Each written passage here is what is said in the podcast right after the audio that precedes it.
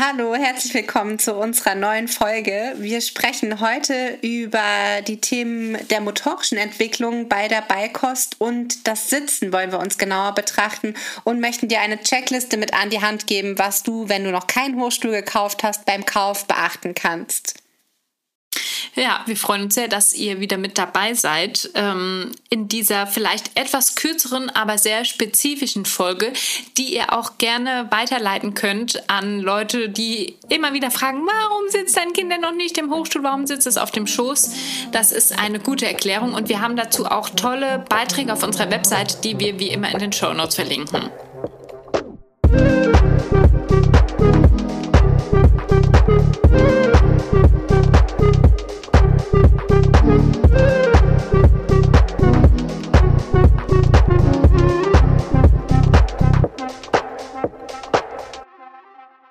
Lena, was ist für dich das kleinere Übel? Was könnte aus deinem Alltag verbannt werden oder vielmehr aus eurem Familienalltag, vielleicht auch rückblickend betrachtet? Ist das die Trage oder der Kinderwagen? Also das ist bei mir so ein recht schwieriges Thema, weil wir haben uns am Anfang natürlich so schon darauf gefreut, stundenlang Spaziergänge mit unserem Sohn zu machen. Aber die ersten sieben Monate seines Lebens hat er überhaupt nicht im Kinderwagen gelegen. Also ich kann es an einer Hand abzählen, wie oft wir spazieren waren im Kinderwagen, weil es hat ihm 0,0 behagt. Er wollte niemals darin liegen. Er wollte ausschließlich getragen werden in der Trage und das finde ich auch eigentlich zum größten Teil sehr schön, nur war mein Sohn leider relativ schnell sehr schwer und mein Rücken hat es dann irgendwann nicht mehr mitgemacht. Ich war dann schon ein bisschen gefrustet, dass ich eben die Spaziergänge dann doch auf kürzere Zeiten beschränken musste. Ähm, aber, und das ist das Witzige, weil es so mit der heutigen Folge zusammenhängt, seit mein Sohn sich eben hinsetzen kann und er konnte sich halt schon mit siebeneinhalb Monaten selbstständig hinsetzen und wir haben ihn schon ab dem siebten Monat in den ähm, Sportsitz vom Kinderwagen gesetzt auch zwei Wochen zu früh, aber wir wollten es einfach ausprobieren.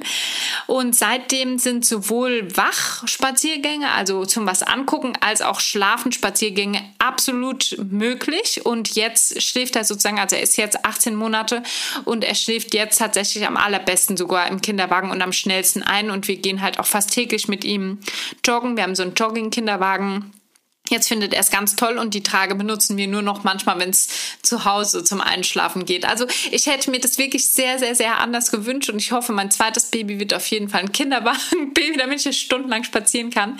Ich glaube, bei dir war das Ganze ein bisschen entspannter. Ja, ich glaube, ich hätte sogar die Trage verbannen können, wenn ich gemusst hätte, denn beide Kinder waren eigentlich von Anfang an super gern im Kinderwagen. Ähm, und ich fand aber die Trage für zu Hause total praktisch. Also ich bin ja jetzt noch nie auch vor den Kindern jemand gewesen, der sich so super lange irgendwo hinsetzt und nichts tut. Also mir, mich muss man ja oft auch so zu Pausen zwingen. Mir fällt es sehr schwer, so rumzusitzen, was natürlich mit Kindern generell schwierig bis unmöglich ist. Aber ähm, wir haben natürlich auch zu Hause dann viel gewurstelt, also sowohl mit der ersten als auch als dann die zweite Tochter da war. Und da fand ich schon toll, zu Hause auch sie viel in der Trage haben zu können.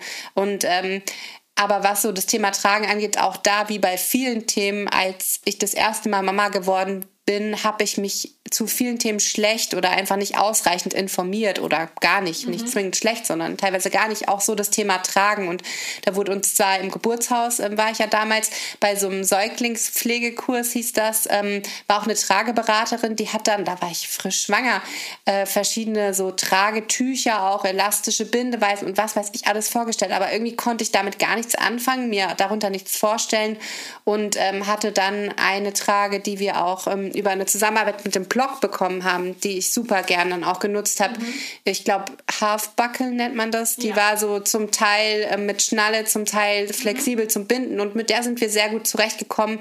Wobei ich sagen muss, dass ich unsere ältere Tochter ja auch einfach viel zu lange vor dem Körper getragen mhm. habe und dadurch oft so Rückenschmerzen hatte und gar nicht so auf dieses Rückentragen. Ja. Ich weiß nicht, warum ich mich da so gegen gesperrt habe, aber konnte ich gar nicht so drauf kommen.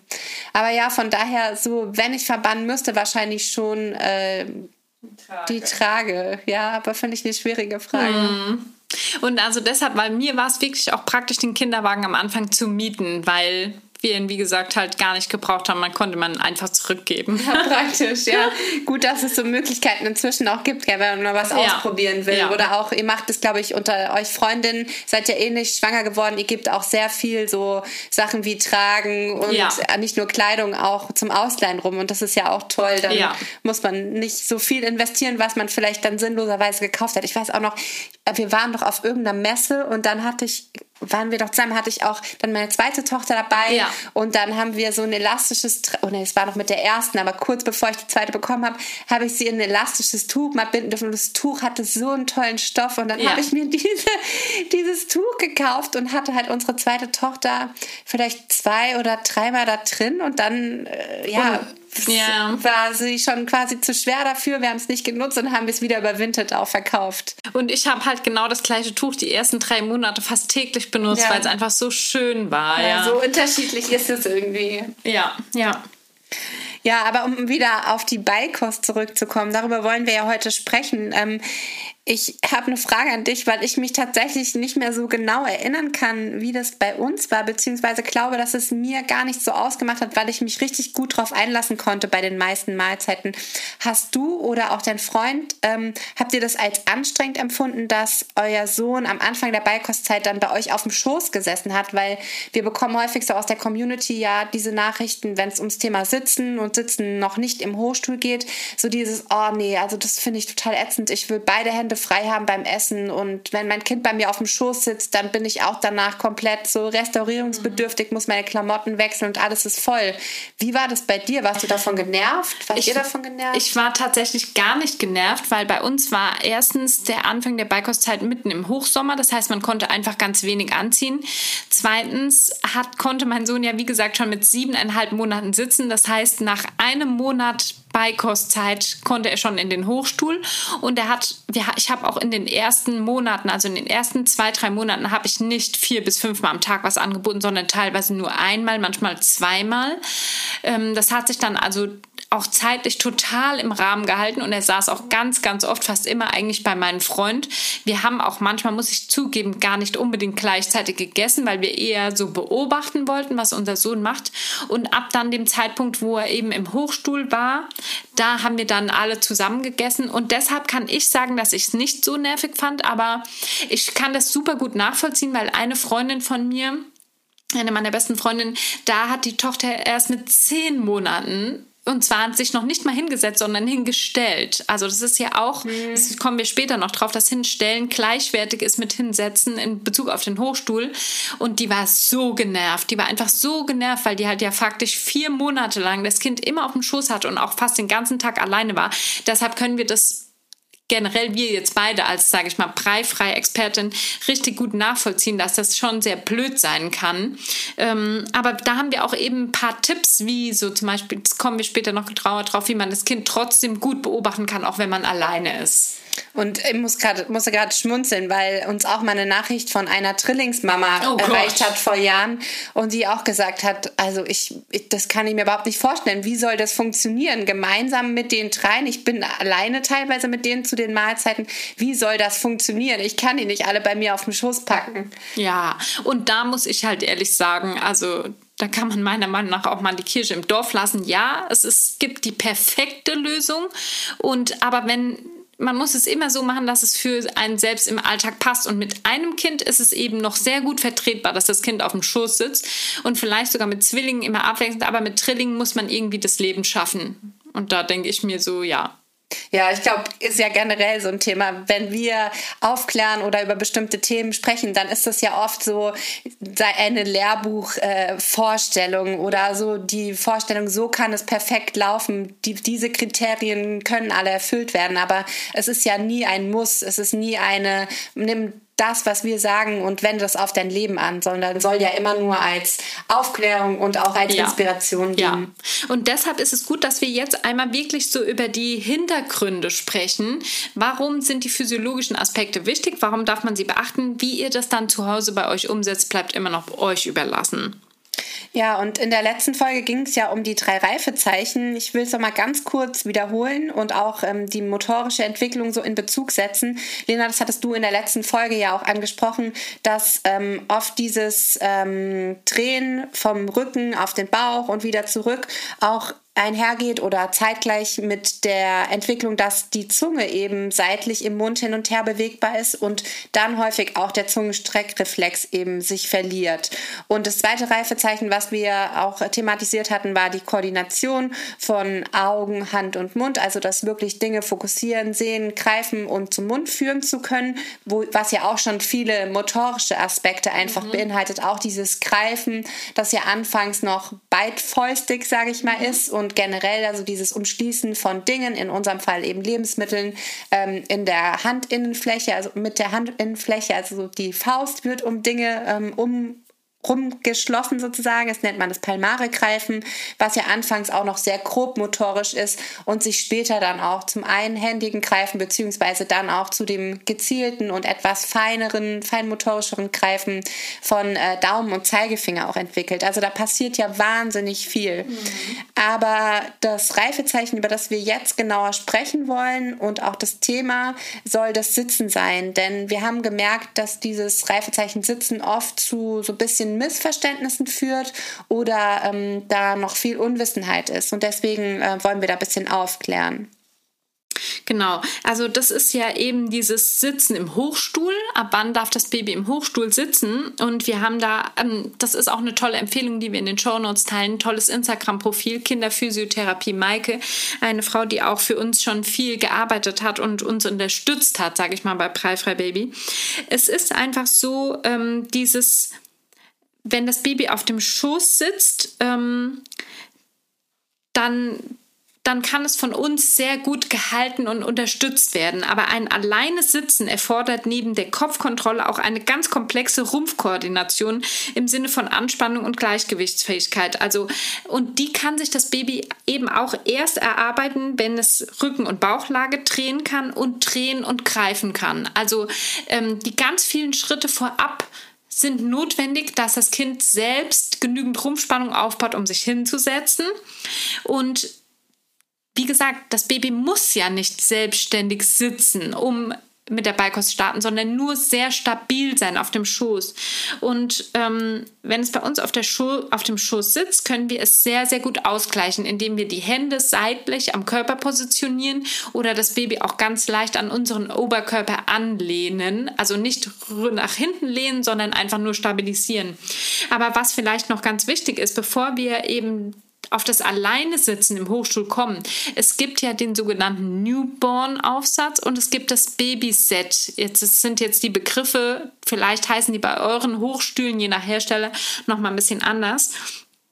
Ähm, aber da, da gibt es eben ganz klar das Newborn-Set, diese Liege oder Wippe, die ist für ein Baby ähm, in den ersten Monaten, dass man bei der Mahlzeit das Baby mal dazulegen kann oder wenn man es mal ablegen muss oder ja, wenn man einfach mal ganz schnell was machen muss. Ich hatte den Stuhl ganz oft bei uns in der Küche, während ich gekocht habe, habe ich meinen Sohn da mal 10, 15 Minuten reingelegt und er war so eher auf Augenhöhe, konnte schon seitlich so beobachten, was ich schneide. Ich hatte immer so eine Schwarz-Weiß-Kugel, die ich da so dran gehängt habe ähm, und diese Schale, die ist ja am Anfang in fast waagrechter Position und wenn das Baby schwerer wird, geht die teilweise ein bisschen mehr nach unten und die sollte auch nicht als Daueraufenthaltsort also genutzt werden, aber am Anfang ist sie wirklich eine tolle Unterstützung. Und diese ist niemals, nie, nie, nie, nie, niemals zum Füttern oder selbstständigen Essen gedacht. Also weder in diesem Newborn-Aufsatz noch in einem liegenden Autositz noch in einer Babybjörn-Wippe noch in anderen Wippen von anderen Herstellern darf dein Kind wirklich nicht essen. Und das ist jetzt auch wirklich keine Ermessensfrage, sondern ist eine Sicherheitsfrage, weil es einfach sehr, sehr viel häufiger zum Verschlucken und auch möglichen Ersticken führen kann. Und da ergänze ich nochmal wirklich auch kein Unterschied, ob jetzt Brei frei oder Brei. Einfach nie im Liegen. Und wer da ein Selbstexperiment machen möchte, ist herzlich eingeladen, sich einfach mal hinzulegen. Wahrscheinlich kennt ihr das, wenn ihr mal krank gewesen seid und irgendwie euch nicht richtig aufrichten, aufrichten konntet.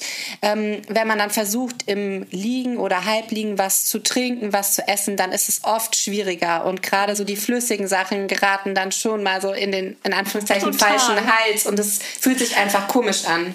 Ich konnte beim Stillen, also beim Stillen lag ich ja oft so halb oder so konnte ich wirklich immer nur aus so einer Sportfahrradflasche trinken und alles andere wäre sofort daneben gegangen. Deshalb, man merkt, man weiß das ja von sich selbst als erwachsene Person. Aber vielleicht kann ich einfach noch mal kurz zusammenfassen, ähm, wie das denn ist, weil ich glaube, das können wir uns wirklich nur vorstellen, wenn wir es uns so vor Augen führen. Ein Baby ähm, verändert in sitzender und stehender Position wirklich bei jeder Bewegung seines Armes, seines Beines oder seines Kopfes seinen kompletten Rumpf. Also wenn es den Kopf dreht, verändert verändert sich der Rumpf. Wenn es den Arm hebt, um Essen beizuholen, verändert sich der Rumpf. Und darauf reagiert der Körper immer mit Gleichgewichtsreaktionen. Und diese auszugleichen, ist das Kind eben erst fähig, wenn es sich selbst in die Sitz- oder Stehposition begeben kann. Und wenn es das noch nicht kann, dann gleichen wir als Eltern diese Gleichgewichtsreaktion aus.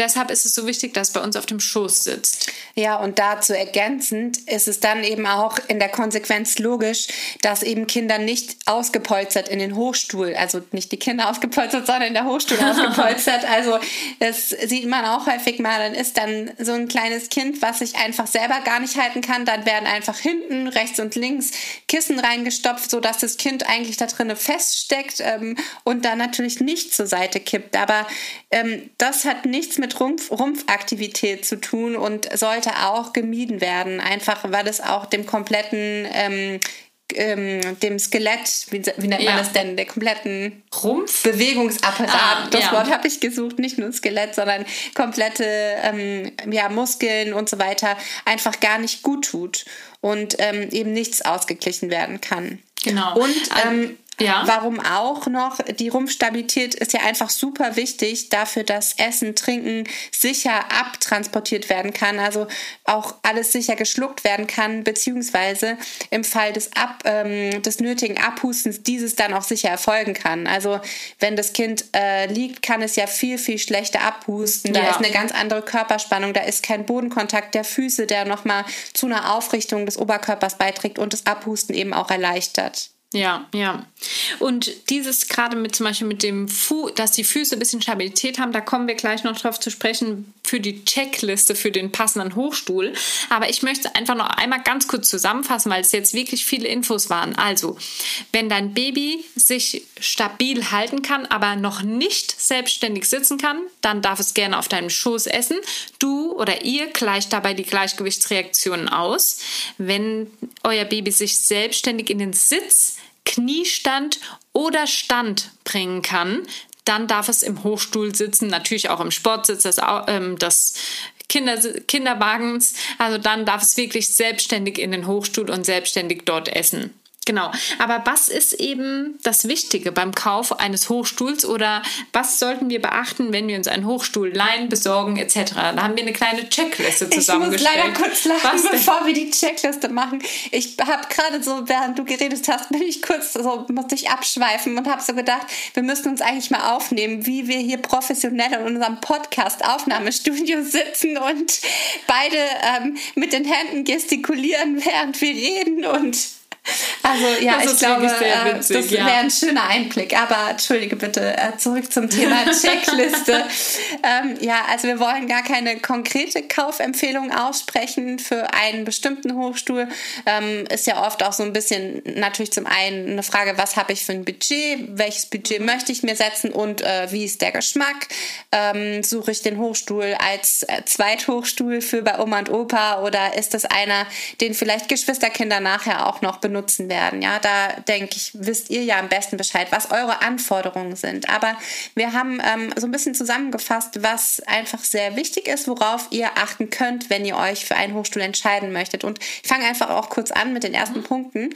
Ähm, das ist die Stabilität des Stuhles insgesamt. Also er sollte auf jeden Fall standfest sein ohne Rollen nicht umkippbar. Und da ist eigentlich so ein ganz gutes Beispiel der IKEA-Hochstuhl, den es ja, ja, oft in Restaurants gibt, den wir auch so als Notfallstuhl immer ja. dabei hatten und so. Aber wie oft in meinem Leben bin ja. ich an diesem verdammten oh. Füßen, Beinen hängen geblieben. Oder auch im Restaurant, wenn äh, unsere Töchter so gesessen haben, dass sie in den Gastraum reingesessen haben, wie oft andere Gäste dann einfach über diesen so schräg rausstehenden Fuß gestolpert sind. Ja. Aber gut, also Stabilität Bei ist auf genauso. jeden Fall wichtig. Ähm, Material des Stuhles, hier gibt es persönliche Präferenzen, ähm, aber wichtig ist einfach nur, dass er sicher und hochwertig verarbeitet ist, dass die Ecken und Kanten abgerundet sind und sich das Kind nicht verletzen kann.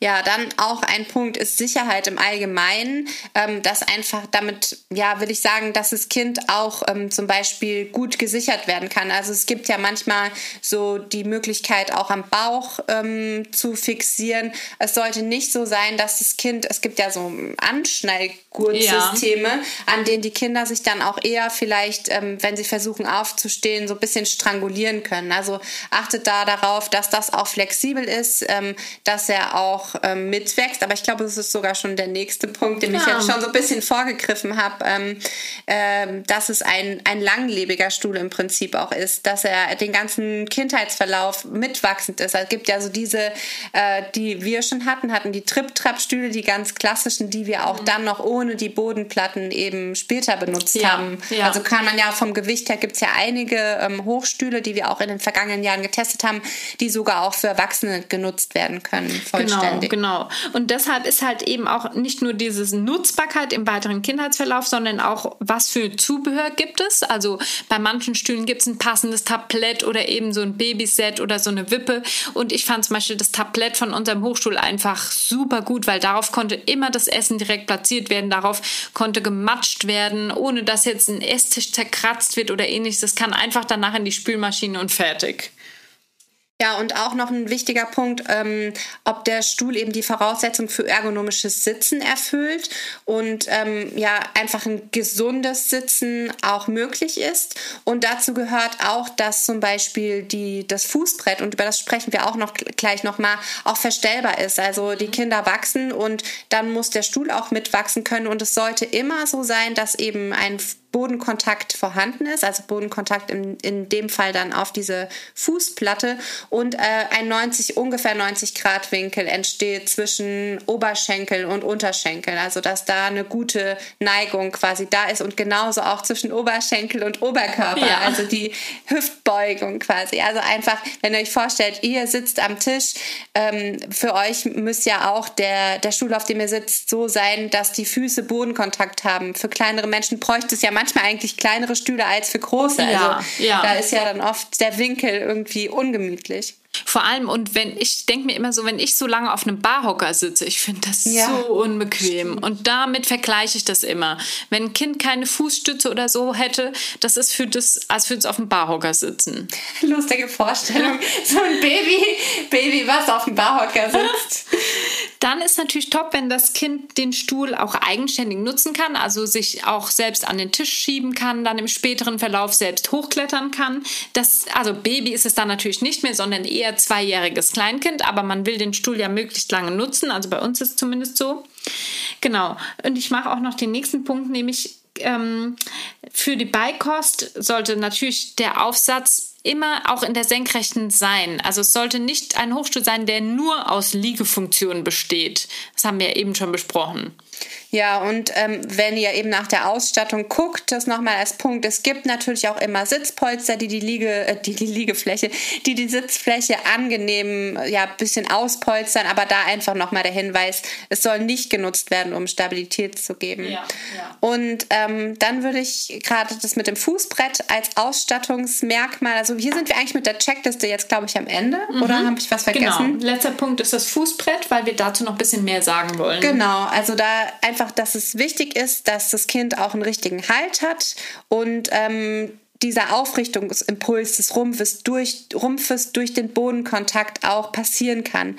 Dann kann die Wirbelsäule komplett aufgerichtet werden und auch eben die Halswirbelsäule mit der Kopfkontrolle ist ja super wichtig, wenn kontrolliertes Schlucken stattfinden kann und diese Aufrichtung eben auch, um sicher abhusten zu können.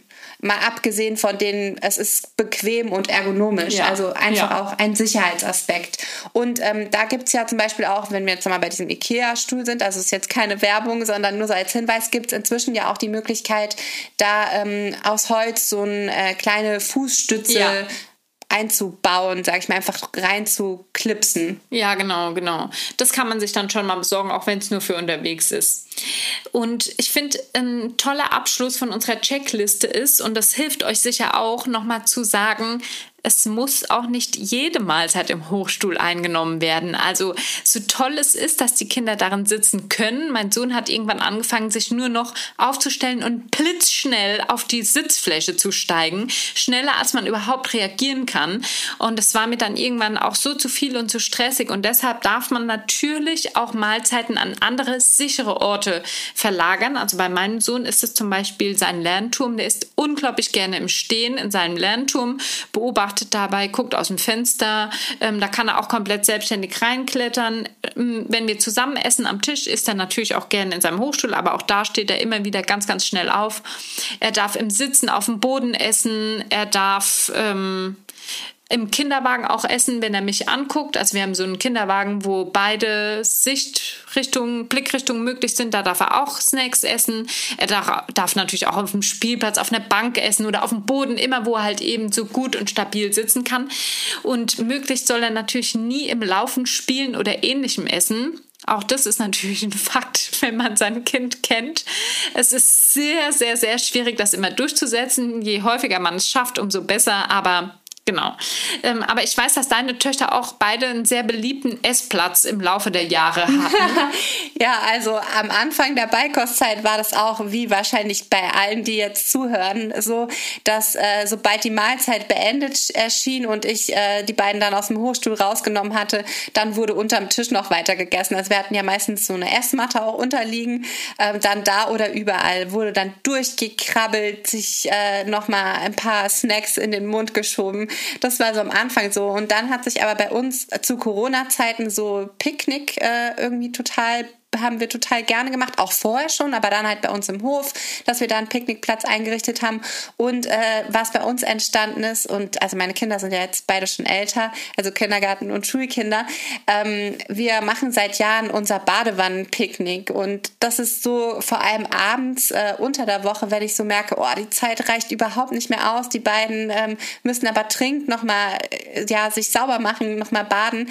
Dann haben wir äh, so ein Brett, was eigentlich mal aus für Entspannungsgründen, aus Entspannungsgründen für mich vor Jahren mal als Geschenk gemacht wurde, äh, was ich selber gar nicht oft genutzt habe, ähm, haben wir noch. Und dann richtig den, ähm, ja, so klassisch Abendbrot und dann bekommen die äh, in der Badewanne das Essen. Das ist Badewannenpicknick oder Badewannenrestaurant und dann komme ich als äh, sozusagen Kellnerin und nehme die Essenswünsche auf und serviere da das Essen.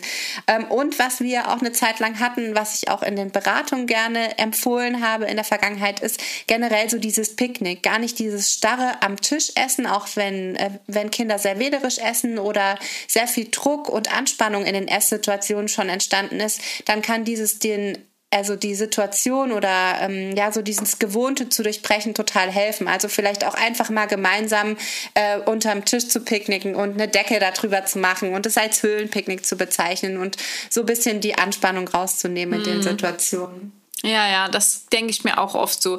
Das, es macht ja auch uns selbst so Spaß, auch mal unterwegs oder irgendwo so, ja, irgendwie in besonderen Situationen zu essen. Genau, toll. Also dann war das eine gute Zusammenfassung zu den physiologischen Aspekten ähm, der, ja, der Beikostreifezeichen. Ähm, wie gesagt, die weiterführenden Links zu Blogbeiträgen und Empfehlungen anderer Profile packen wir in die Show Notes. Wir freuen uns natürlich auch hier wieder riesig, wenn ihr den Podcast bewertet oder uns euer Feedback schickt. Und wir freuen uns auch, wenn ihr bei der nächsten Folge einschaltet. Und zwar heißt die so ein liebstes Schlagwort von uns Beikost und nicht Anstattkost. Also wir sprechen darüber, warum Beikost auch wirklich ganz entspannt langsam eingeführt werden darf und nicht schnell irgendwelche Ziele oder Ergebnisse bringen muss. Genau darum geht es in der nächsten Folge, Folge 5 von Breifrei Baby, der Podcast. Bis bald.